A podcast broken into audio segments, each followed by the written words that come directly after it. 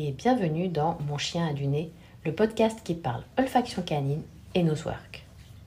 Je m'appelle Laura Luna, je suis éducatrice canine et instructeur de nosework, spécialisée en comportement, en travail de flair et auteur du livre Mon chien a du nez. Mon approche se base sur la science du comportement, l'éthologie ainsi que la cognition canine.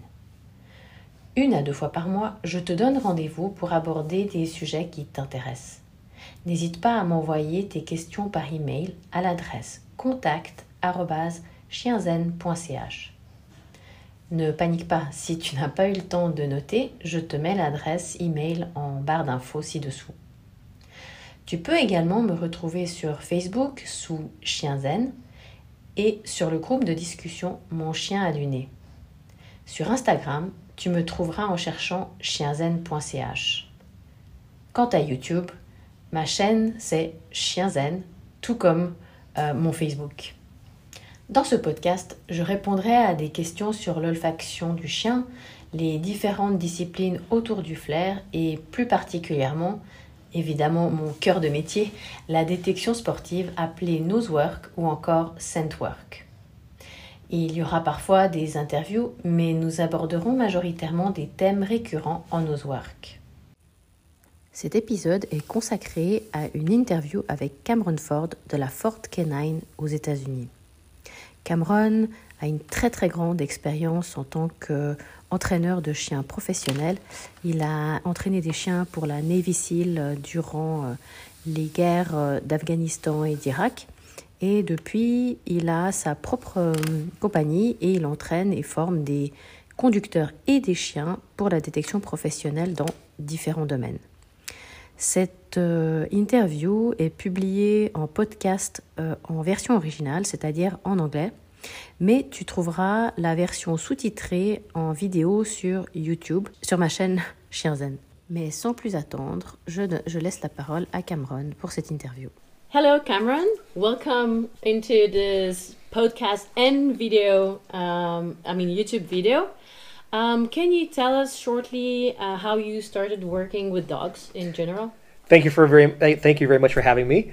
Um, how I got into this uh, was as a little kid. My neighbor was a gentleman who started teaching police dogs in Florida, and that had a profound effect on me. And I ended up working for him when I got older. Um, after working for him, I ended up going into the Air Force in the U.S. military. And after uh, doing years, which at the time I was in the Air Force, I was stationed in Germany. Mm. So it allowed me to uh, travel Europe and see all the different dog programs, and that really made it even more passionate for me to do uh, working dogs, police dogs, things of that nature. And then after my time in the military, I was back in Florida, had a business, did the dog business, uh, bringing dogs in from Europe, training them, putting them with police, and then from there uh, got into what they call government contracting. So then I was working for uh, this is back in let's say 2009 to 2013. Um, so at the height of the Afghanistan and Iraq wars, mm-hmm. um, we were training a lot of bomb dogs. I was working for companies mm-hmm. doing that. And then that took me to the job I had in 2014 to 2018, which was being a Navy SEAL uh, canine instructor working for my friend's company. Mm. And then that job ended in 2018, and then from there, I've had Ford K9 ever since. Mm-hmm. Interesting. And when did you step in into detection? I mean, what was your first contact with detection? So detection came to me probably. It was before the military. Um, it was when I was working for my friend's business. Um, I say friend, he was like a father figure to me. Um, I while working for him and helping out not only in the bite work stuff, I was there to learn some of the detection things that they were doing. Uh, that was my first time being involved in detection. From that point, um, it was just part of the normal we call dual purpose dogs that mm-hmm, were trained in mm-hmm. detection and patrol. And from that point, it was always part of what I did, but it wasn't the only thing. It wasn't until the when I left the Navy SEAL program and was out on my own with my own business that I really focused specifically on detection. Okay, and since you started uh, working in detection, uh, what has changed? I mean, uh, methods, way of working. So when I first was doing detection back when I was working for my friend, um, it, the indications that we had was only scratch indication. So the way we trained scratch indication was it was very natural for a dog to use its feet. Okay. So it wasn't hard to uh, get a dog to do that kind of work. So actually, it was active. Yes. I mean, active indication, Yes. yeah. Yep. So then probably it wasn't too long after that, but when I went in the military, so let's just say that was in 1995 was when Mm. we were doing the active indication. Mm-hmm. It was a couple years later when I went in the military. The military was doing passive indication, Mm-hmm. um, and that style was very much of we I would say not make the dog, but tell the dog to sit and then pop a toy out with our hands. And then the dog would sit and learn to look at us, and we would throw the toy at the dog. Probably in the late 90s, probably close to 2000, is when it became more about having the dog focus at where the odor is at and then try to throw the toy, you know, around or close to source to get the dog to believe that the reward came from there.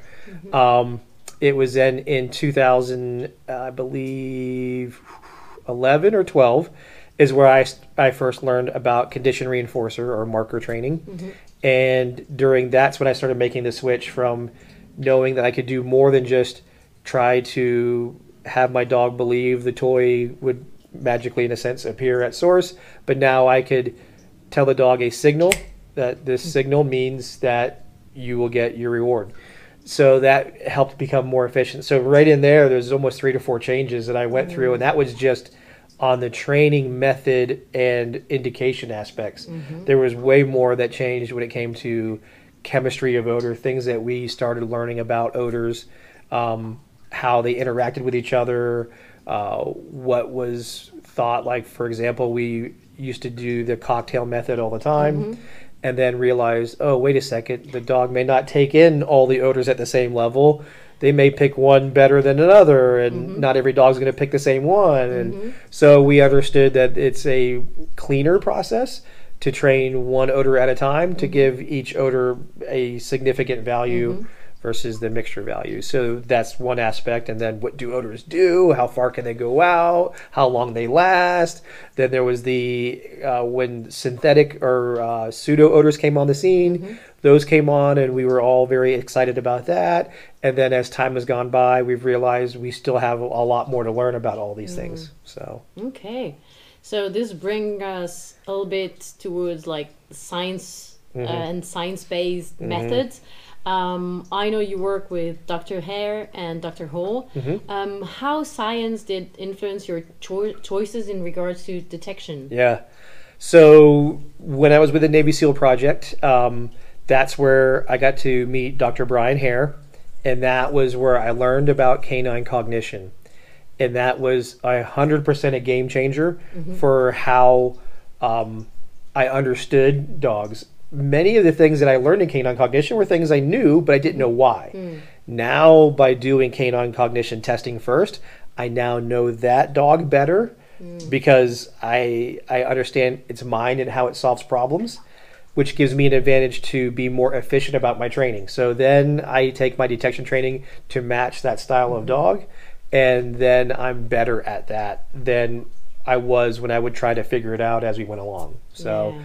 That was the big one. And then with Dr. Hall was learning more about the odor in the dog's mm-hmm. nose, and that's where he debunked a few of the beliefs that I had mm-hmm. about cocktail, about a bunch of things.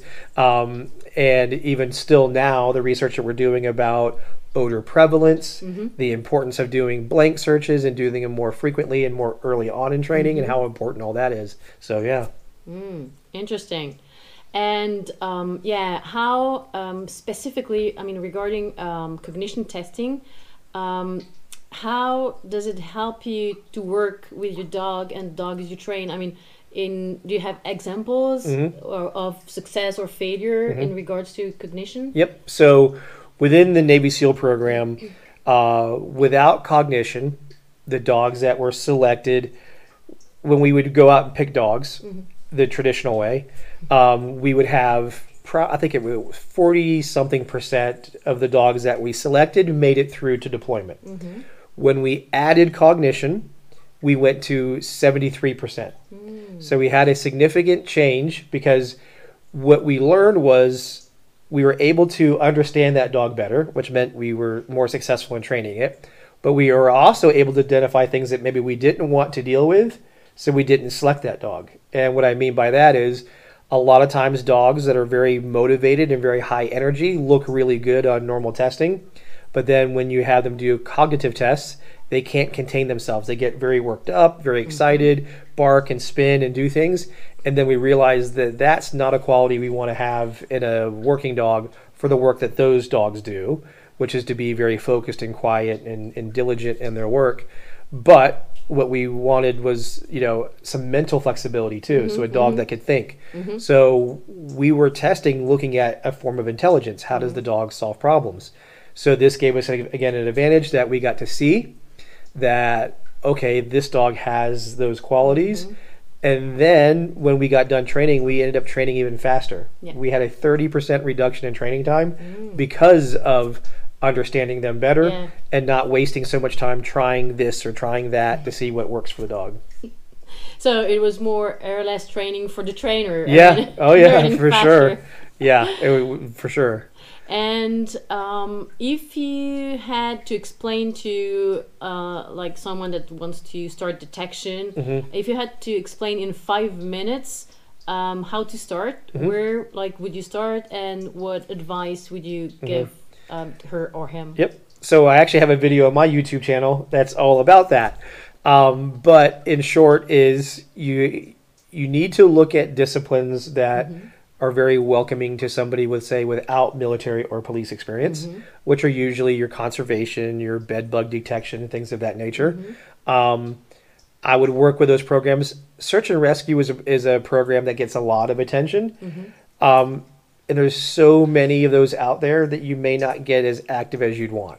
So, but going into maybe conservation or some type of uh, eco- ecological or bed bug type detection, now there's gas leak and water leak and things like that. So those are all very, I would say, more open fields, even though they're smaller, but there's more opportunities there than the typical, um, you know, I want to get into a drug dog handler, I want to be a bomb dog handler.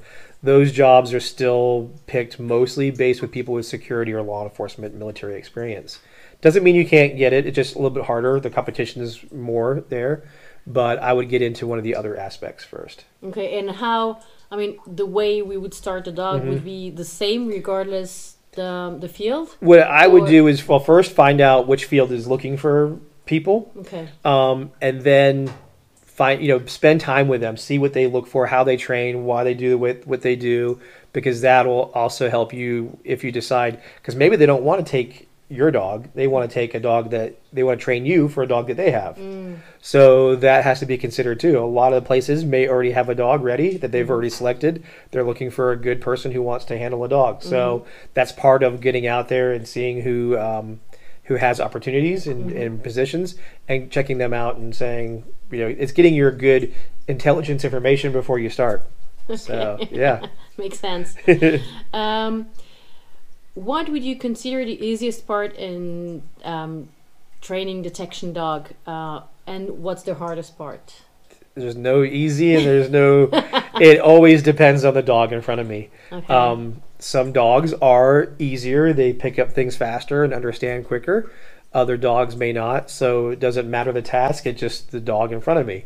Yeah, but I see. My, I mean, lots of. Uh, I mean, many people uh, focus on the hunting part, like the search part, and then they come to me and they say, "Oh, my dog is not indicating."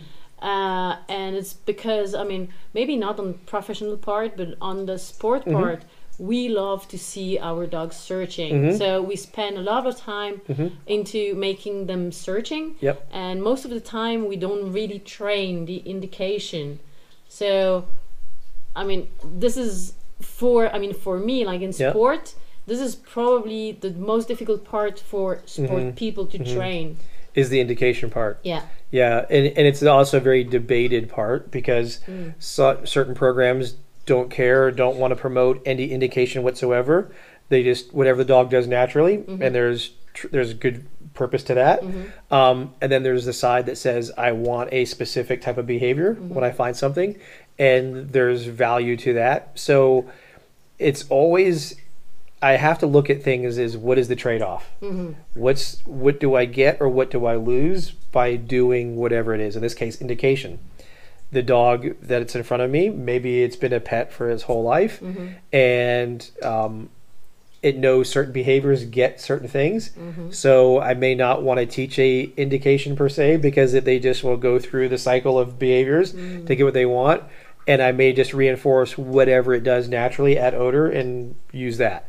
Now, other dogs who are very active, like there was a spaniel in here today, super active mm-hmm. searching. Um, it has an indication, and that helps because it shows you when it goes all over the place and all of a sudden locks up and stays still. You can now tell there's something there. Yeah. So, So on a you dog would like that, use like the natural, uh, I mean, natural genetic ability of the dog to build the, te- I mean, um, indication, so or I mean, would you shape it, or would you? I, I'm still going to shape it. Um, there, so obviously in the detection world, there's right now I would say two main types of indications, which mm-hmm. is going to be a sit mm-hmm. or a lock up and freeze. Mm-hmm. Those are the t- number one, number two, and there's different reasons for that. So certain breeds like pointers, they Yeah. naturally do this. Some of the spaniels naturally do this. So I would stay with what they naturally do. Yeah. Um, but when you look at a lock up or a freeze, it doesn't ask very much of the dog either. Hmm. So when the dog is working, it just stands still, which can look very similar to when they're standing still sniffing something. Whereas the sit makes them requires them to do something. Mm-hmm. The downside for some dogs could be that they may pick up, depending on the dog, that the sit behavior could get them something. Mm-hmm. So then some dogs, through through inference, say, "Okay, how about I sit?" Or they look at their handler, see their handler do something, go, "Oh, that means I should sit." It all comes down to, at the end of the day, the clarity of your training. What is you, what are you reinforcing for? How you know maintaining that criteria no matter what mm-hmm. happens, mm-hmm. and the what is the procedure? I'm hunting. I find odor. This is what I do when I find odor, whatever this is. If it mm-hmm. sits still or if it's sitting, um, freezing, whatever it is, I have to be consistent, and that's what I reward for. Mm. But when I reward for sometimes freezing, sometimes sitting, sometimes freezing, or freezing looking back at the handler, if there's a multiple things that the dog is getting reinforced for, it's not really clear what is the one, which is why handlers begin to struggle because they go, well, this time it did this. And this time it did this. Well, There's the dog confusion. constantly changing uh, Yes. their indication behavior. Yep, because that's they've been reinforced for all of those things. So that's one of the struggles. This is why having it clear defined, let's say like I sit, um, can be very helpful for a team. You know, but for another team, the sit could be very detrimental. They don't want to do that. So I can't say one or the other. But what I can say is whatever I choose is what I have to stick with. That's the important part. Okay. Um, now that you have been spending a little bit of time Mhm. in Europe Mhm. and, of course, like USA, which Yep. is your country, Yep. uh, what is the big difference of working detection dogs? And when I say working, I mean like professional and Mhm. sport part. Mhm. And as you know, you have seen both police dog Mhm. in our country and also sport dog. So just tell me, like, what Yeah. are the differences that you observed? the biggest difference between the US and Europe is in Europe, you guys invest, your culture has been very much about dogs. Mm-hmm. So, dogs are a part of going to the store, mm-hmm. dogs are part of your everyday life. You mm. guys go for walks, too. so. Your willingness to invest in time in education of both human and dog is much more than the United States. The mm. United States is how fast can I train the dog? How fast can I get a title? Mm-hmm. Because all my friends are getting titles, so I mm-hmm. want to go when they when they go compete. Um, there's also a, a mentality that um, I don't know when I'm going to get a trial, so I'm going to put in for every single one, and they get into every single one, and they may not be ready for those yet. Um, over here, it's much more the mentality of we do that when we're ready. We put in our time and train, and it may mean like especially on the law enforcement side, the police canines here train for a year or more before they go operational. United States, you know, the only thing better than an eight week school is a six week school. And know it's better than a six week school? A four week school. if I can get it, if they can get it done, if they could do it overnight, they would pick overnight. if if I could show up, run my dog, get a certificate, walk away, they would do that so if you the allowed them. fastest would be the best. That's the mentality most times, and it's as I won't say it's a byproduct so much of the canine units, but mm-hmm. more of the law enforcement agencies themselves, mm-hmm. the administration, because there's so few of police officers available, mm. they don't want their people gone for very long. Okay. The second part is is um, the they've gotten away for so long with not training the amount of time that they needed to mm-hmm. that well we've done it before let's do it again mm. versus saying you know what we spend the whole so many years working on problems that if we invested our time early on we might not have some of these problems. So Interesting. yeah.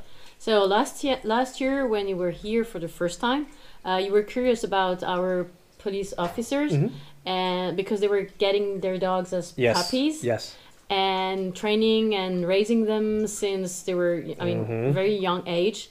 Uh, now that you have raised uh, Mm-hmm. quite a few dogs in, and trained them in detection, uh, what are differences you've seen by you know buying like an Yep. adult dog, training him, or getting a puppy Yep. and training him? I will do a puppy all day long because everything that's in that dog, I put into that dog. That dog didn't come to me at 10 months old or a year old, and I don't know what its history was, what mm-hmm. things they did with it, mm-hmm. all of that stuff I don't know. So by raising this dog, I know everything about this dog. Mm-hmm. I understand it. I built it all myself. So now if there's anything that goes wrong, I know I know what it is. I I can fix it better because if I cause the problem, maybe what did I do? Oh, I did this. Okay.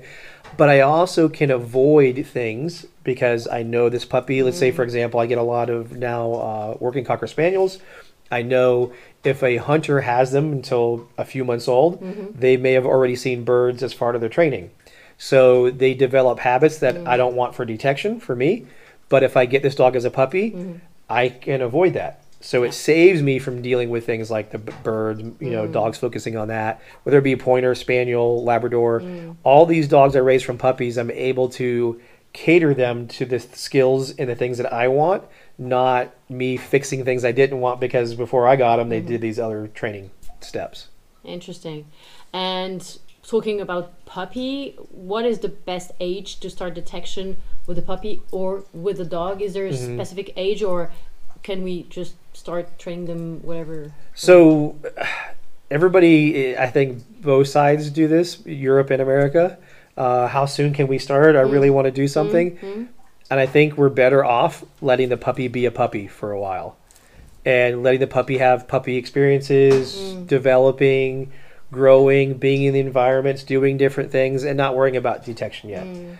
Detection will happen. I can do things to develop skills, like do some fun hunting games from with my dog. Um, like I said, going in environments mm-hmm. that helps them be confident no matter mm-hmm. where they go mm-hmm. is more important than trying to put odor on them so soon. Okay. because they have if, if i've picked the right dog and the genetics are there i have the right tool to work with. I don't need to rush through it. Because the downside is as we all know puppies go through different developmental stages and maybe i'm doing odor but then i didn't pay attention didn't know that was going through a fear period and next thing i know inadvertently i created them to be scared of something because i was i want to do this detection Yeah. i want to have fun with it not and knowing then that fear is part of Yes. detection. hmm Okay. So- Because some but I mean of I know that some professional they just they imprint the Mm-hmm. puppies I mean very young like they work them a lot from 8 weeks Mm-hmm. until 4 maybe 5 months and then because they go into that fear phase Mm-hmm. or becoming adolescent they stop and then start again. yep So you wait I wait. Like I said, I'll do d- we call uh, skill development stuff. So we do lots of playing, communication, things I'm going to build for detection later on, but it's not related to odor. It's Okay. it's learning what I would call the vocabulary, mm. like learning how to speak a language. Mm-hmm. I'm teaching them right now ABCs, but we're not saying a word yet. Mm-hmm. I don't do the say the word until I got all the ABCs right. Mm-hmm. So I don't have to rush for those. And those, if a fear period happens while we're doing some of those things, I'm able to not have odor associated to it. Yeah. And what research has shown us so far is there hasn't been any real significant advantage hmm. by starting a dog on odors really early and hmm. then the the different groups they've done this with mm-hmm. the, the statistics behind it was mm-hmm. it's not that much benefit. Hmm. Like sometimes some dogs did a little bit better but some dogs didn't. So there was not a a big advantage to it. So if you're looking at risk versus reward I'd rather not risk something happening to my dog early on that ruins its ability or creates something I have to work Yeah. through on top of my training. Yeah, right. Okay. And when do you do you uh, when you start with um, an adult dog or young dog?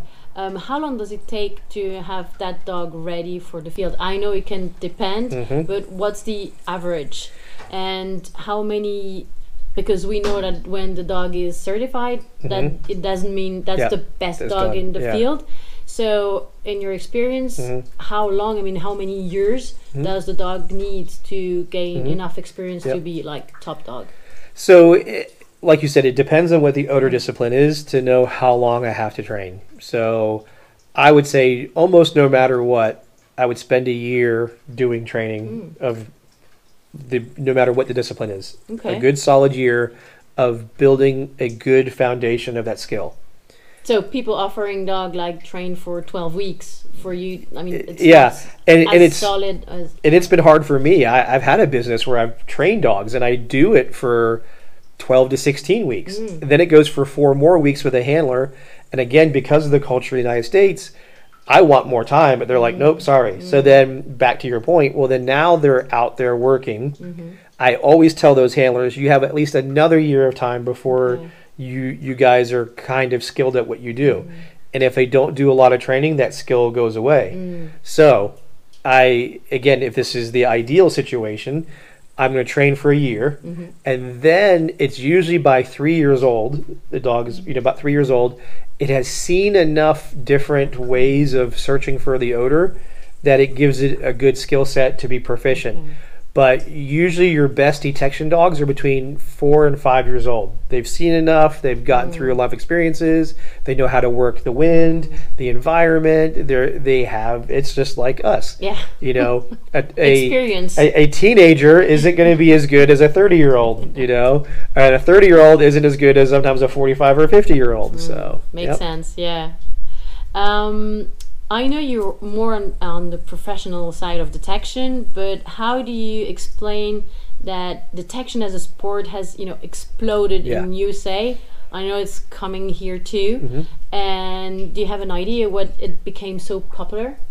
Um, people wanted something to do with their dogs that also was good for every breed. Mm-hmm. So there was no restrictions on breeds. There was no breed advantage. Um, because certain sports started turning into breed advantage, so like agility became a lot of border collies or or um, you know, like herding type dogs. Dock diving became you know went through different breeds. It started off with Labrador, then it became Malinois. now it's Whippet. so that so these so detection or nose work of a sport became popular because you could do it with all kinds of breeds and all different personality types. And I say personality mm-hmm. types being dogs that are a bit more nervous to dogs that are very confident. Mm-hmm. It was a much more open and encompassing program. And for handlers, if the handlers had some type of, let's say they were older, they weren't as, they couldn't move as easier, this was still a sport that they could do and they were able to get out with their dogs, which was important for both the human and the dog. Yeah. Uh, yeah, that makes sense, and uh, that's right. I mean, as you can do it with like any age of dog, any Mhm. type of dog. Yep. Of course, it's for everyone. Yes. Um, have you already seen sporting dogs that you would consider taking into a professional program? Oh, yeah. Like a dog that you say, oh, wow, I Yep. want this dog. Yeah, I've seen that more than a few times in the sport world. Like the people I, I saw the dog they have, if the dog's a really good dog, I would take it in a minute to go do professional detection. And so what breed would we- um, it's been a mixture. I've seen a golden retriever, which I wouldn't have thought, but that one I would have worked for sure. Um, plenty of Labradors, yeah. um, Spaniels, um, mixed breed dogs. Mm-hmm. You know, I've seen all, all kinds. Um, so I wouldn't even necessarily say it's a particular breed. It's just I see a dog that's got skills. Yeah. Yeah. yeah. Okay. Good. Um, you told me that you wanted to start something new, hmm Mondio detection. Mhm. Can you tell us a little Yep. bit about it? Yeah. So Mondio detection, instead of being a sport program like having titles and all this kind of stuff, it's a event. So think of it like uh, the fitness things like Tough Mudder or things where you go and just do this event and you can win prizes at this event. So Mondio detection is all about how well the dog works the environment, how well the handler makes sure the dog works the environment, the dog's indication to odor, whatever that indication is, and how well the handler can read that indication. So, the environment is the challenge because we will set up as trial officials mm-hmm. the environment to be challenged. The dog will have to maybe climb up something, go under something, go through something, stand in something, whatever it is, to tell you it found odor.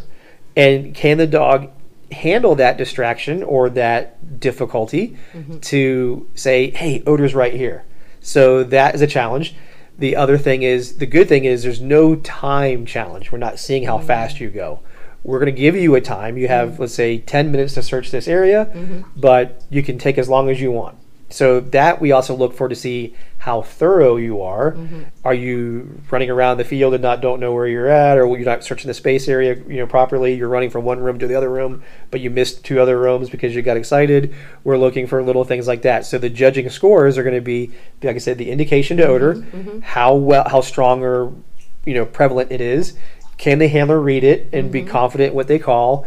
And then you guys searching the space and the dog dealing with whatever the environmental distractor is. Yeah. So those, and then the cool thing is everybody's odor. So this is open to Mm-hmm. all detection disciplines, not just uh, a sport one. So you can have drug dogs there, bomb dogs there, gun dogs there, the Mm-hmm. Bed sport dogs, bed bugs, and everybody's odors is in the same area. Mm. The other cool thing is if you're disciplined, let's say if you're a bed bug handler. And your bed bug teams or the bed bugs aren't running right now, you can go watch the drug dogs run. You can mm. go watch the bomb dogs run. Mm. So it, it allows people to actually watch and have fun, mm-hmm. which right now in almost all detection sports, you're not allowed to watch anybody go. So you don't get to cheer each other on, see how it goes. Mm-hmm. This is meant to be fun. This is meant to be exciting. We'll have music. You can have like all kinds of things to make it more enjoyable. But it, it's also about cheering each other on and, and watching and learning from each other because you mm-hmm. guys will see how different dogs do in these different disciplines and with these different environmental challenges. Yeah. Because in the real world, we never know what we're going to face. Mm-hmm. Every environment's different, and that's what Mondio detection will bring. Mm-hmm. Is you go to a Mondio competition in California, or you go to the Mondio competition in Switzerland. The environment's going to be totally different. You never know. Is it not going to be? Oh, it's always going to be interiors or exteriors. No, we may have one that's half interior, half exterior. It may have a water area. It may have this. It is all just to get you so that way you can't train for a specific thing. You have to train for a little bit of everything. Yeah, so it's going to be more like um, fun and competition, but s- very close to the real life. Correct. Uh, the things that we dog, deal. yeah. Yeah, the things we deal with in real life detection, which is maybe there's there could be another animal in the space. Maybe there's a goat in the field off to the side or something. Um, I mean, it'll be as creative as we can be, but also safely. We're not going to do anything that's unsafe, Mm. Yeah. but we want to make it challenging Yeah. that you guys go through what the professional dogs go through. And then those professional dogs that are there are on the same field as the sport dogs. So Mm. now everybody's judged and competing the same way. And you know, because I told you that I really love this idea, I hope to have you back in 2023 Yep. to introduce this, like Yep. in Switzerland or Yes. maybe France, close by Switzerland. I don't know yet. But for sure, you will come back. And Yes. talking about coming back, uh, it's not you that are uh, that is coming back in Mm-hmm. February. February. Yep. It's Natalie. Yes. Uh, for the cognition. Cognition instructor course and Yeah. cognition, both of them And- together in one. Yeah, Yep. yeah. So, and you will be back. The- Uh, both of us will be back in May. May for the, t- the Detection, camp. Yep. So basically, it's going to be a five-day um, Mm-hmm. detection camp where we'll be doing only mostly um, practice. Yep. Just a little bit of lecture, but it's more. It's more being out working the dogs. Mm-hmm. It's we'll do very little talking or lecture. It's going to be you know groups working with Natalie, groups working with me, and then Mm-hmm. switching each day, or and then going different environments that you have set up for us. Perfect. Yep. So looking forward to seeing you next year. Yeah, And Yep. thank you very much for this interview. yeah. Thank you for having me. Enjoy the next days Oh in yes, Switzerland. absolutely. You'll get lots of good videos of it, I'm sure. Yep. Perfect. All right. Thank you very you. much. Yes.